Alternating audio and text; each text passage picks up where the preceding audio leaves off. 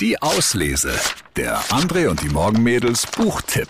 Pietro Lombardi, den Namen kennen wir von DSDS. Der Sänger ist jetzt aber auch unter die Autoren gegangen. Er hat nämlich ein Kinderbuch geschrieben. Dino Tino und das geheime Musikcamp. Der kleine Dino Tino lebt auf der Insel Sauri und träumt von einer großen Gesangskarriere.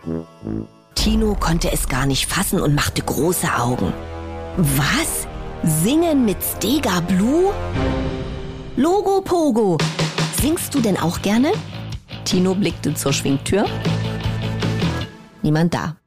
Äh, ja? Mama mia, dann musst du mitkommen. Wie heißt denn du eigentlich? Tino, sagte er und schüttelte seinen Dino-Kopf. Er kann doch nicht einfach so weg hier.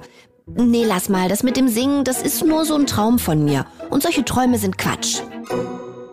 Der fremde Junge runzelte die Stirn. Das klingt ja total langweilig. Nee, nee, da stimmt was nicht. Wenn man gerne singt, dann soll man einfach singen. Träume muss man leben. Und dann singt er los.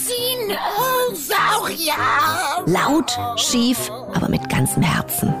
Dino Tino und das geheime Musikcamp. So heißt das neue Kinderbuch von Sänger Pietro Lombardi. Es geht um Träume und Mut und die Kraft der Musik. Das Buch ist toll illustriert und perfekt geeignet zum Vorlesen oder für Erstleser. Die Auslese. Den Podcast gern abonnieren. Überall, wo es Podcasts gibt.